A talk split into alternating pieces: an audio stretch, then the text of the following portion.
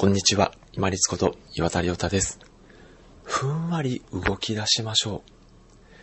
ガソリンスタンドで車に給油をするとき、高いなぁなんてブツブツ言いながらも、信号が青になった途端、ふわっとアクセルを吹かして進んでいませんか？そうなんです。動き始めが一番エネルギーを使うんです。SDGs と言われてますけれども、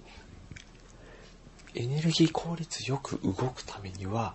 ゆっくりふんわり動き始めるっていうのが乗り物に関して大事です。コロナ禍になって人気が出てきた自転車も一緒です。段切りがもしあるのであれば、変速機器ですね。段を切り替える変速機があるのであれば軽めに設定をしておいて、そして漕ぎ始めるときにふんわり動き始める。そうすると余計なエネルギーを使わずにゆっくり加速することができます。動き始め、ものすごくエネルギーを使うっていうのを忘れがちですので、動き始めをふんわり動くこと、乗り物に乗るときも一緒です。ふんわり動き始めて、柔らかく動き始めると、給油するときに余計な出費をしなくても済みますし、また、信号の変わり花っていうのが、一番交差点で危ない瞬間だとも言われますよね。自分の身を安全に守るためにも、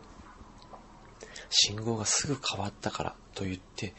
うわっとアクセルを吹かして進んでいくのではなくって、一回、周りの状況を1、2、3と確認したあと、ふんわり動き出すくらいでちょうどいいです。うわーっと動き始めるとエネルギー効率も悪いですし、安全に進むこともできません。要は危険を伴います。ですので、乗り物、自転車についてもそうです。ゆっくりふんわり動き始めるっていうのを癖づけましょう。本日もご清聴いただきましてありがとうございました。皆様にとって一日良い日となりますように。これにて失礼いたします。